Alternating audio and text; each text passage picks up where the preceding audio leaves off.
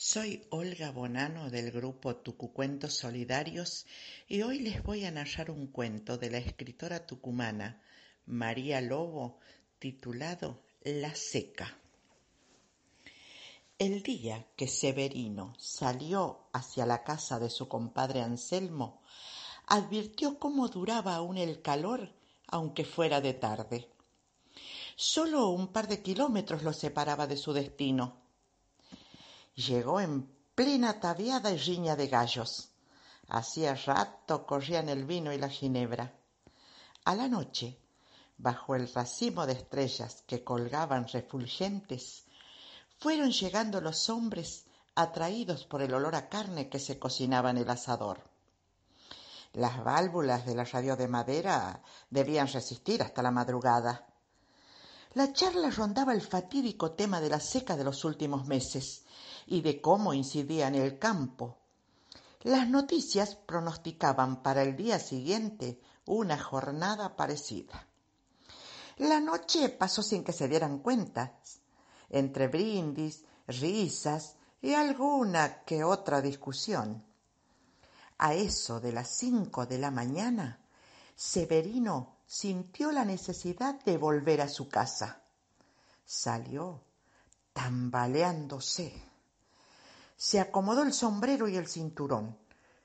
¿Cómo le hacía falta el caballo? El desgraciado de su perro le había mordido una pata y la infección no terminaba de curarse. Caminaba por un callejón cubierto de maloja cuando se le cruzó una víbora. Tanteó el cuchillo y maldijo a la crucera que se perdió entre los surcos. Cerca del mediodía el calor era insoportable. No entendía por qué nunca llegaba a su casa. Los coyullos ensordecían. A lo lejos creyó ver agua que reverberaba.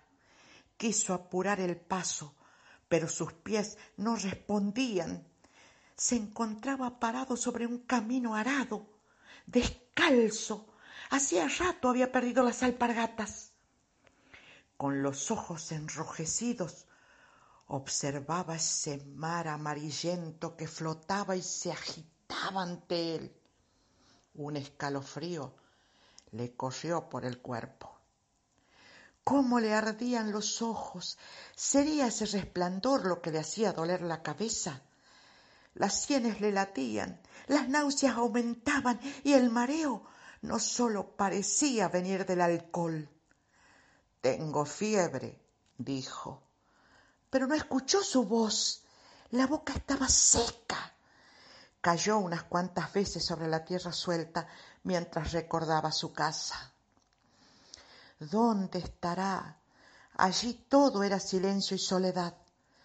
Recordó también cómo todos se habían ido, yéndose de a poco, primero los hijos y luego su esposa. Culpa del alcohol, juzgaban los pocos habitantes del paraje. El sol cruzaba el cenit cuando cayó boca arriba y ya no pudo levantarse. Maldiciendo a Dios y al diablo por igual, quiso gritar, pero solo sacó un graznido.